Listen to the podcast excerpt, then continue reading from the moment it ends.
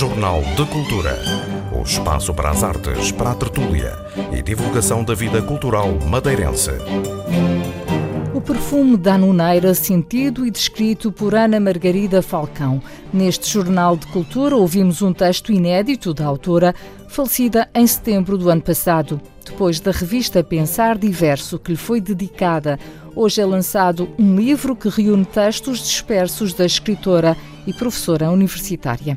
No novo espaço dedicado a sugestões de leitura, Marcela Costa, autora de peças de teatro e formadora na área da escrita criativa, fala-nos de um livro com um título que, por si só, desperta curiosidade: Manual para Mulheres de Limpeza.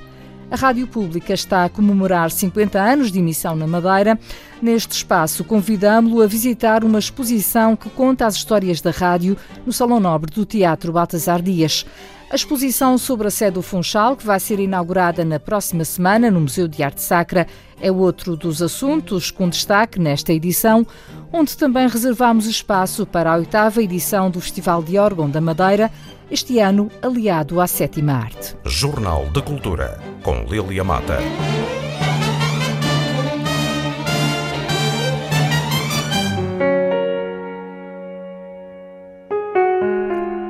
Olhos fechados. É assim que se ouve melhor. É assim que melhor se sente o cheiro. É assim que mais facilmente a poesia nos invade. É, pois, assim que vos proponho a escuta do texto que se segue. Palavras escritas por Ana Margarida Falcão, uma figura incontornável da cultura madeirense, que fisicamente já não se encontra entre nós. Nas memórias, porém, permanece.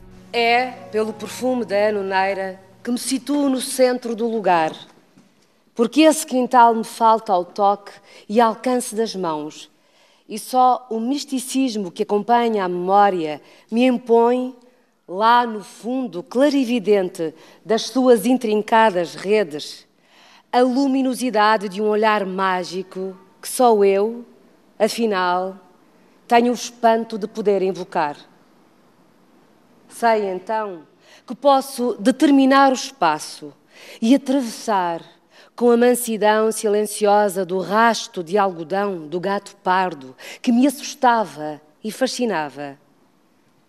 A esquina, agora ausente da casa de paredes cor-de-rosa, nas cruzes, que foi demolida ao cimo da calçada e, no entanto, me recoloca, sentada numa minúscula cadeira de vime, no centro do quintal, no centro do lugar mesmo por baixo da gigantesca anoneira. Tento prosseguir, levando nas mãos, cautelosamente, o encanto das dedadas verdes da casca rugosa do fruto, o poder de quem sabe que atravessa recordações de espanto e que penetra em aragem leve, que pousa delicadamente na infância do quintal, que me viu saborear os doces frutos de polpa branca. Posso, pois, silenciar-me sobre os traços da enorme noneira, partilhando com os duendes que habitam o jardim a recolha do perfume desse manjar, cujo reconforto infantil e suave saboreio, para depois brincar com as negras pevides que haviam de secar para fazer colares retirado depois o bibe e já envolta no tecido transparente que me anunciava, talvez, a fuga do gato, o enegrecer das nuvens e a partilha lúdica do perfume da anoneira a espalhar-se no fim da tarde. No centro do lugar, ou no colo leve do tempo, ouço ainda agora uma voz baixinha ritmada pelo roçar macio da sombra do gato pardo, a contar-me ao ouvido o gosto doce de uma história já sonolenta. É talvez a história da Hermínia, a deixar-me para sempre, na voz e no gosto e no perfume da polpa de Anona, a magia de poder, de atear com lábios trêmulos o sabor das nuvens de açúcar para lá das ramadas que se iluminam naquele sorriso quente, terno e matreiro que configura a lembrança. Um dia, hei de retirar a casa cor-de-rosa daquela esquina, hei de afastá-la do cimo da calçada, hei de colocá-la num outro lugar mais seguro. Talvez, definitivamente, dentro de mim. Será, provavelmente, quando me aproximar mais intimamente da luminosidade das nuvens que me espera, algures, no final de todos os percursos, ou numa outra dimensão que clarifique o mistério da permanência do perfume e do sabor doce das anonas. Celina Pereira dando voz a um texto inédito de Ana Margarida Falcão. Muitos contos, crónicas e poemas da escritora madeirense encontravam-se dispersos em inúmeras publicações a partir de agora passam a estar reunidos num livro intitulado Ana Margarida Falcão, Escritos Breves e Diversos. Trata-se de uma publicação da Associação Académica da Universidade da Madeira, através da imprensa académica. A obra tem ilustrações de Isabel Santa Clara e é coordenada por Thierry Proença dos Santos e por Nelson Veríssimo, com quem conversamos. Ao longo da sua vida, Ana Margarida Falcão colaborou em revistas, em antologias, em catálogos de exposições, e são esses textos eh, de índole literária, quer sejam contos, quer sejam poemas, quer sejam textos mais curtos, para apresentar um ou outro artista ou para eh, refletir sobre as exposi exposições que, que foram realizadas. Uh, e é a partir de, exatamente dessa obra dispersa que nós uh, reunimos em livro os, esses textos porque eles representam, de certa forma, uma reflexão da escritora sobre a existência humana e sobre a nossa identidade cultural. Algum ponto comum em todos estes textos tão diferentes, desde os contos até um, textos muito curtos para, para falar sobre exposições, por exemplo? Eh, sendo estes textos produzidos em épocas diferentes, alguns até por solicitação eh, de, de, pessoas responsáveis por determinadas antologias ou por, eh, pela direção de uma revista, a verdade é que todos estes textos revelam uma fina sensibilidade, uma visão muito intimista uh, da sociedade, uma reflexão profunda sobre a vivência humana e sobre o contexto insular, e eles todos, apesar de escritos em épocas diferentes, apresentam um fio condutor que revela um pouco uh, a escrita uh, de Ana Margarida Falcão, uma escrita elaborada ao longo dos tempos, muito bem pensada, embora não tivesse eh, deixado uma grande eh, produção literária, em todos os seus textos há momentos de identidade. Nós podemos olhar ao ler um texto e sabemos que é dela, e essa marca pessoal é que torna o texto com um, características eh, literárias. Deu muito trabalho conseguir encontrar todos estes textos. Nós não tivemos acesso ao, ao acervo da escritora, nem a um currículo organizado onde aparecessem todas estas referências, de modo que foi um trabalho de pesquisa que envolveu o Thierry e eu próprio em cerca de quatro meses e a partir daí nós fizemos um, uma distribuição uh, desses mesmos textos segundo um critério que é o critério nosso, é o critério de, de, de, dar aqueles textos dispersos à disposição de um livro e de modo que o leitor possa ir aos poucos assimilando o pensamento e a escrita de Ana Margarida Falcão. Este livro é uma homenagem. O livro é, no fundo, uma homenagem. Uh, tanto o Thierry Proença dos Santos como eu pensámos que a melhor forma de registarmos a presença de uma amiga que já partiu era uh, reunir a sua obra dispersa e possibilitar o estudo da mesma. Uh, será a melhor homenagem que se faz a um escritor é ler a sua obra e estudá-la de modo que aquilo, o nosso trabalho é, representa sobretudo um, um momento de gratidão pelo facto de termos conhecido Ana Margarida Falcão, de termos convivido com ela e termos também a certeza que onde ela quer que esteja, gostaria de ver a sua obra reunida. A obra de Ana Margarida Falcão pode agora ser conhecida através deste livro. O trabalho será apresentado hoje, a partir das 20h30, no Colégio dos Jesuítas, com entrada livre. O número 5 da revista Pensar Diverso também homenageou Ana Margarida Falcão ao incluir dois textos inéditos, um deles aquele que aqui escutamos. Jornal de Cultura.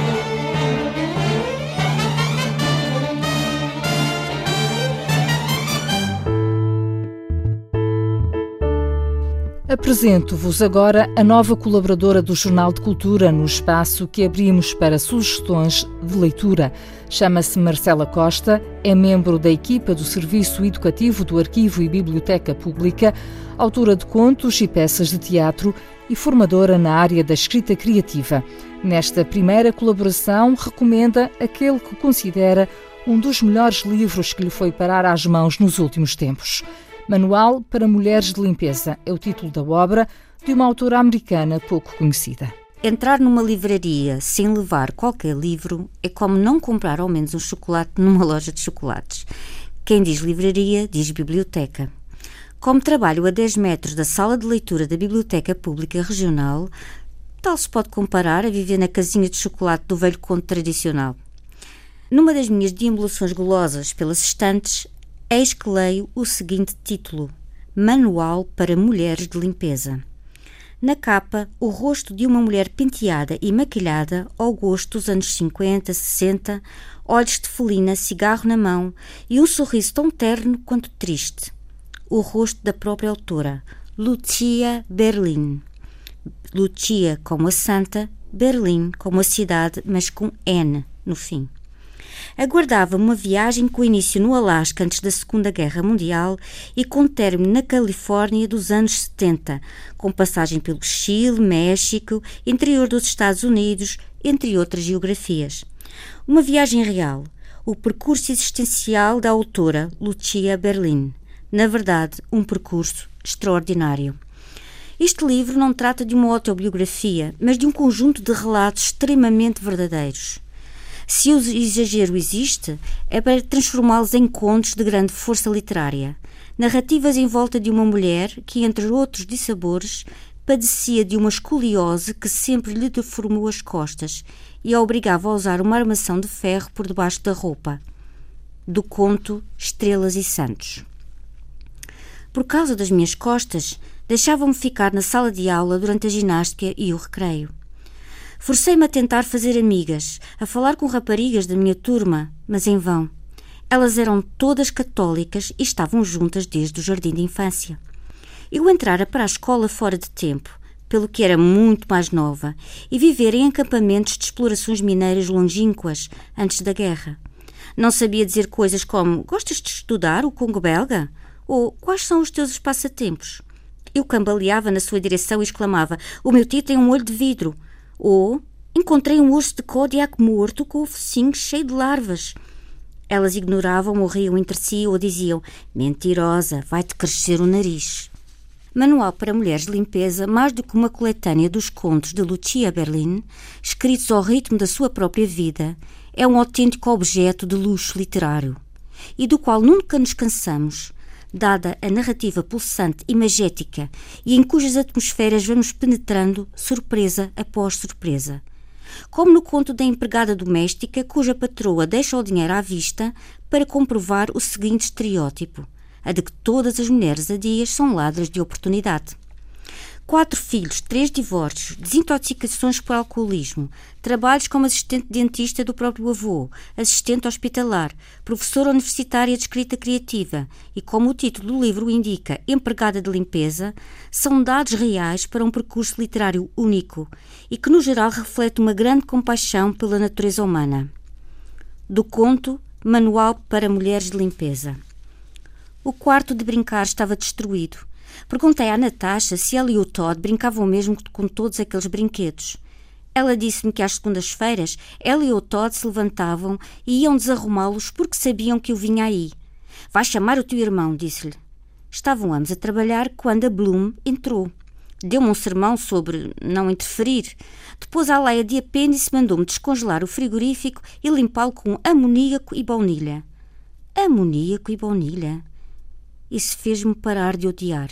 Uma coisa tão simples. Mais tarde, nesse mesmo dia, bebi um copo de leite e sabia a amoníaco e a baunilha.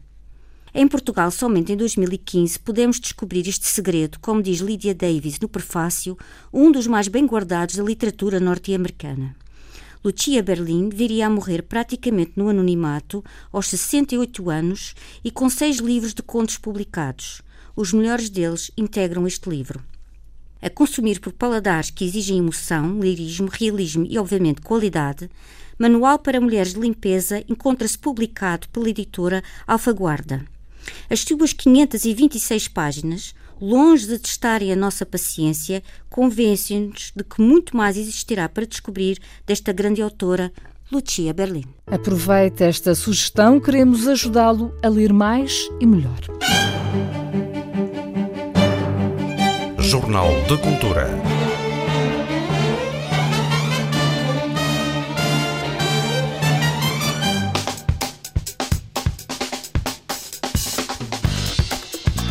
A nossa rádio, a Rádio Pública, faz 50 anos de emissões ininterruptas na Madeira no próximo dia 22.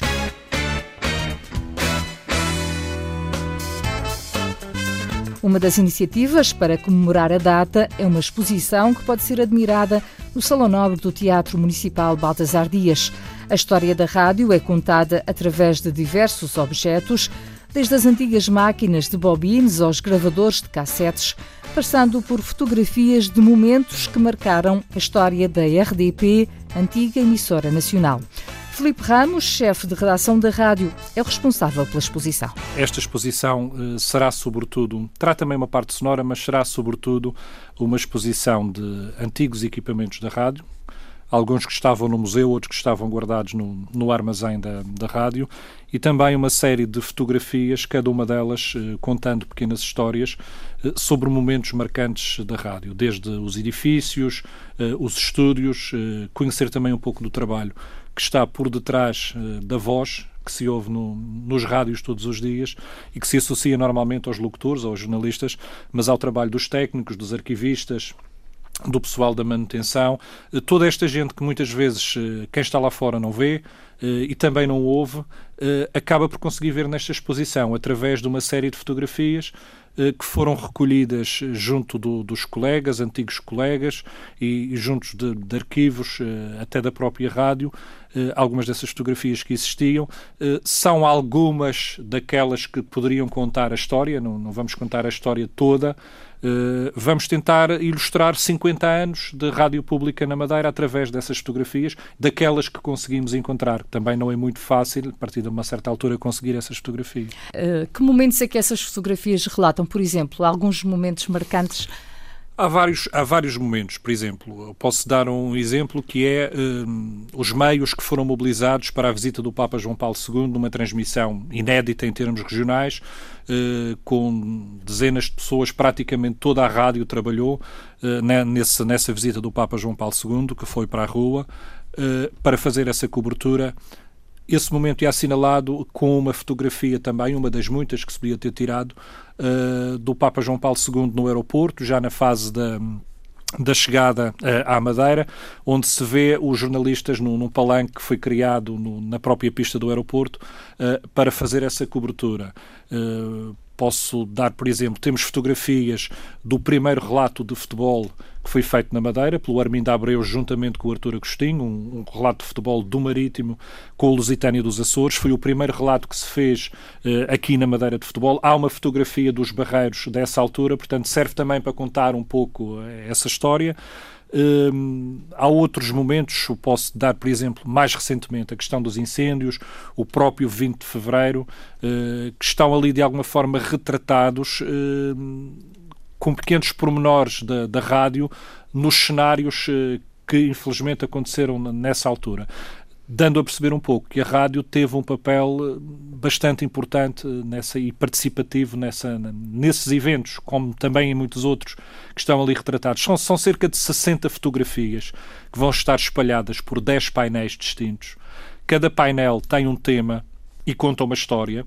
As fotografias têm também, algumas delas, uh, legendas para as pessoas perceberem o que é que ali está e em que contexto é que essas fotografias foram tiradas. E para além disso, vamos criar um espaço onde uh, se, poderá ouvir, se poderá ouvir rádio, não é?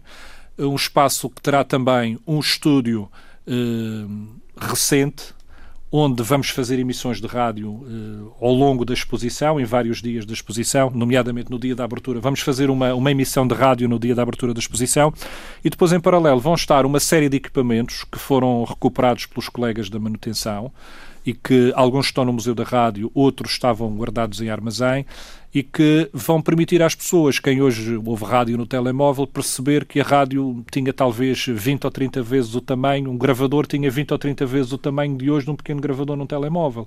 Portanto, para quem gosta de objetos antigos, eh, poderá ver desde o emissor, desde gravadores de bobinos, gravadores de reportagem, eh, alguns rádios antigos, giradiscos antigos, portanto vamos criar ali quase um espaço memória uh, para mostrar às pessoas um bocadinho aquela rádio que não se vê e ao mesmo tempo contar um bocadinho a história destes 50 anos. Uma exposição que está patente ao público até 22 deste mês.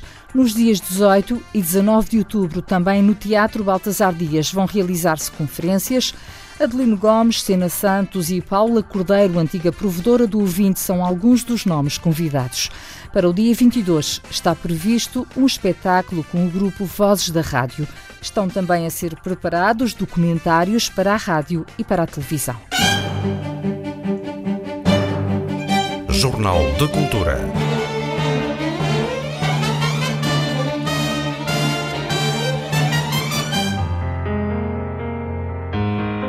A obra do padre Manuel Juvenal Pita Ferreira serve de enquadramento para a exposição sobre a Sé do Funchal, que vai ser inaugurada a 17 deste mês no Museu de Arte Sacra, para assinalar os 500 anos da dedicação da Sé.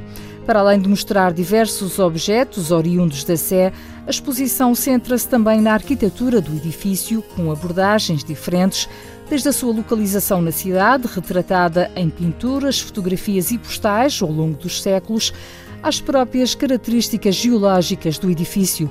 Martinho Mendes é o curador desta exposição, que ficará patente ao público até março de 2018. É uma exposição que vai do interior para o exterior, é uma exposição que aborda eh, este, este grande período da história da arte que vai do século XV ao século XVIII, início XIX, falando uh, do papel das confrarias, mas, sobretudo, e é aqui que consiste a inovação desta exposição, a relação com uh, a obra do padre Manuel Juvenal de Pita Ferreira.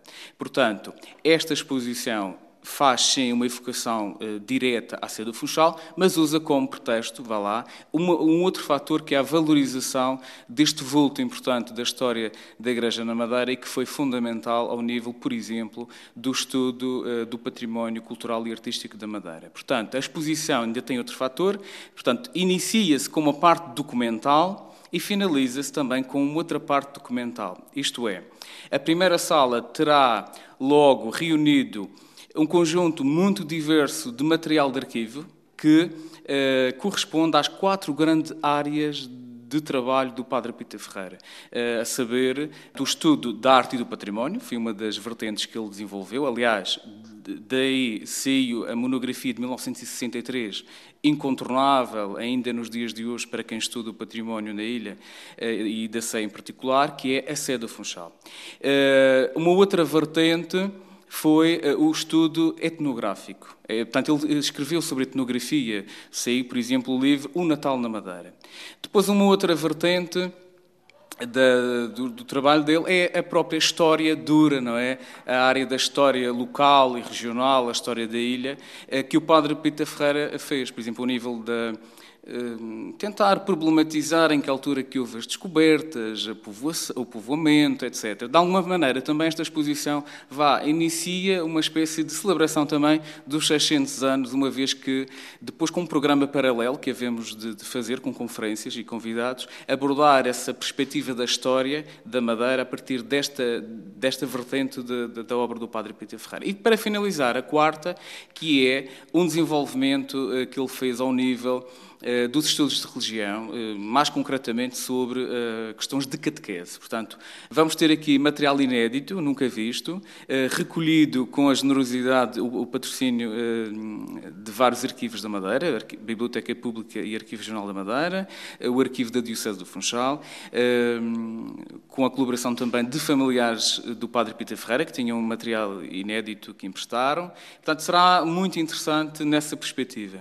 Quando eu digo que finaliza também com o arquivo é que na, na Torre Varanda Mirante, como sabem, foi inaugurada recentemente após um, um, um trabalho de, de restauro, uh, vamos dar início uh, àquilo que nos uh, propusemos, que é começar a fazer exposições na Torre Varanda Mirante, que conceptualmente estarão ligadas à questão da articulação com a paisagem urbana, com a relação com o mar, com a azulejaria, uma vez que temos lá um grande painel de azulejos, e portanto será, vai lá, um espaço expositivo positivo que se articula com este pensamento da paisagem, do urbano, da arquitetura, da relação com o mar.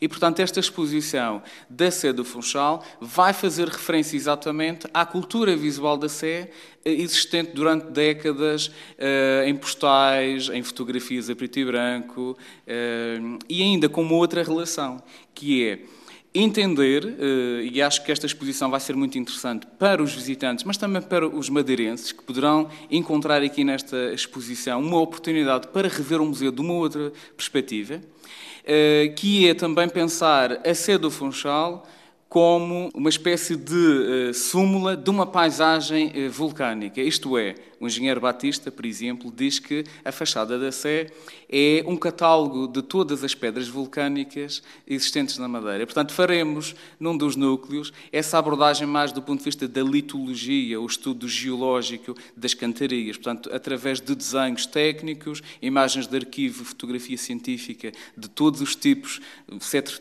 sete tipos de pedras vulcânicas com imensas, mais de 20 variedades de texturas e, e colorações da cantaria. Enfim, será uma exposição bastante variada que se centra naturalmente no estudo da história da arte, do património eh, artístico da Sé, mas alarga-se a outros níveis eh, que vão tocar com áreas eh, como a geologia, a geografia, a paisagem, a arquitetura. A preparação desta exposição obrigou ao encerramento do Museu de Arte Sacra 33 obras do museu, muitas delas provenientes da Sé, foram, entretanto, enviadas para Lisboa para a grande exposição sobre os 600 anos da Madeira no Museu Nacional de Arte Antiga. Em Troca, o Museu de Arte Sacra recebeu 10 pinturas do espólio do Museu Nacional de Arte Antiga, de autores de uma época que permite fazer uma articulação com o património e a história da Sé. Jornal de Cultura.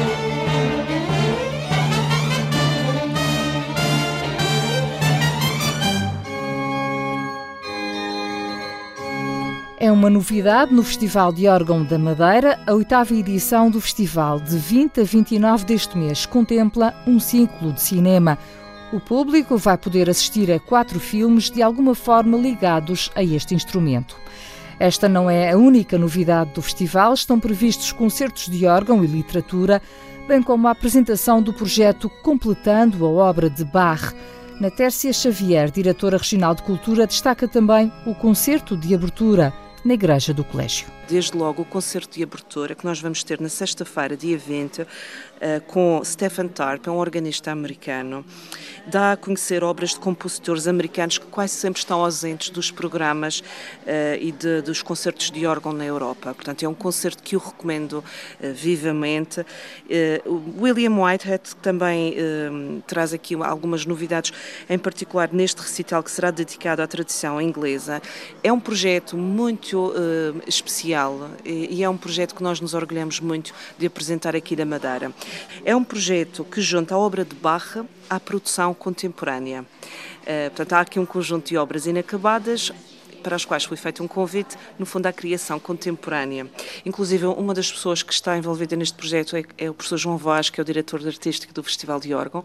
A peça estreou recentemente uh, e este organista irá, de facto, exemplificar um dos contributos para este projeto, designado Completando a Obra de Barra, e que evidencia, uh, no fundo, esta ligação da seleção das obras, desta seleção das, das peças de Barra e de organistas contemporâneos uh, que contribuíram para este projeto. Uh, eu considero esta iniciativa uma, uma grande novidade no programa e, e, e, de facto vem atestar mais uma vez a qualidade da programação, não só pela diversidade das propostas que são apresentadas, mas pela singularidade dos próprios concertos. Eu julgo que mais uma vez nós vamos ter um público repetente. Uh, é usual encontrarmos no público pessoas que assistem aos diversos concertos e isso é muito positivo, também porque mostra eh, a forma como o público tem vindo a ser cativado para estas propostas e também a formação do público para a diversidade das funções uh, deste instrumento, uh, que apresenta-se no festival não apenas como o, instrumento principal, mas também proporcionando aqui Uh, ligações com outras áreas, nomeadamente com a literatura. Nós vamos ter dois concertos este ano onde existe esta ligação do órgão e da literatura e para esse efeito convidamos o António Plácido, que será o recitante em dois concertos, um na Ponta do Sol, eh, na Igreja de Nossa Senhora da Luz que repete, portanto, é o mesmo concerto que acontece no, no recolhimento uh, do, na Igreja e recolhimento do Bom Jesus.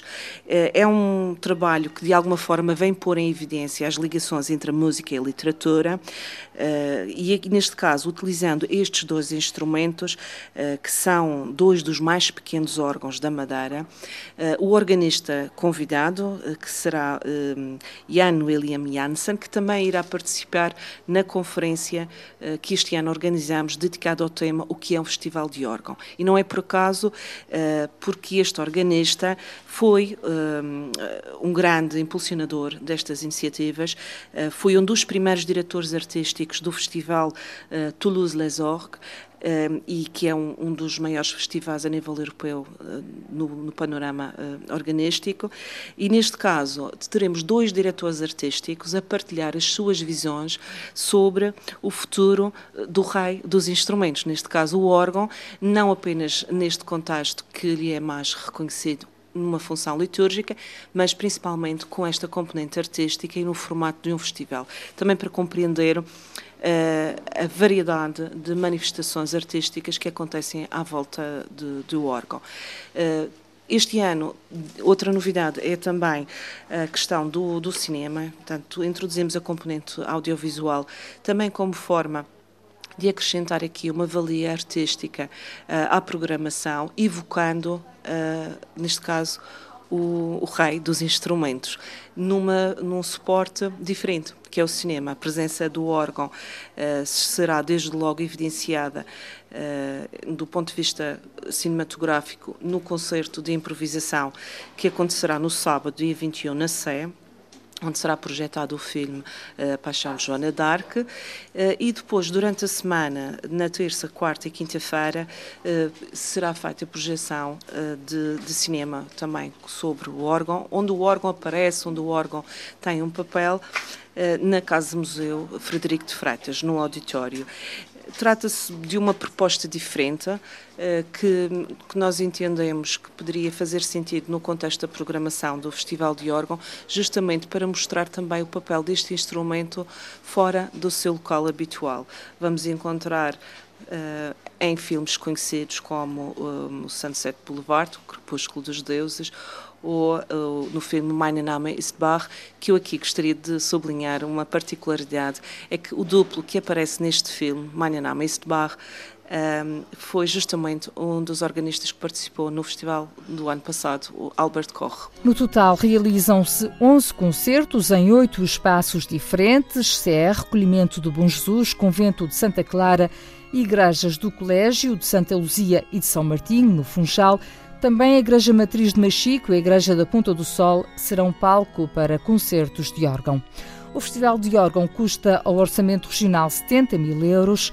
Em 2016, 5 mil pessoas assistiram aos concertos, incluindo muitos turistas. Na Tércia Xavier diz que alguns prometeram voltar nesta data e contou o caso de um jornalista israelita que, por acaso, se encontrava de férias na Madeira e, ao regressar ao seu país, escreveu um artigo sobre o festival. Não se esqueça, todos os concertos do Festival de Órgão têm entrada gratuita. Despedimos-nos com esta sugestão. O programa Jornal de Cultura teve apoio técnico de Miguel França e sonorização de Paulo Reis. Fique bem. Jornal de Cultura o espaço para as artes, para a tertúlia e divulgação da vida cultural madeirense.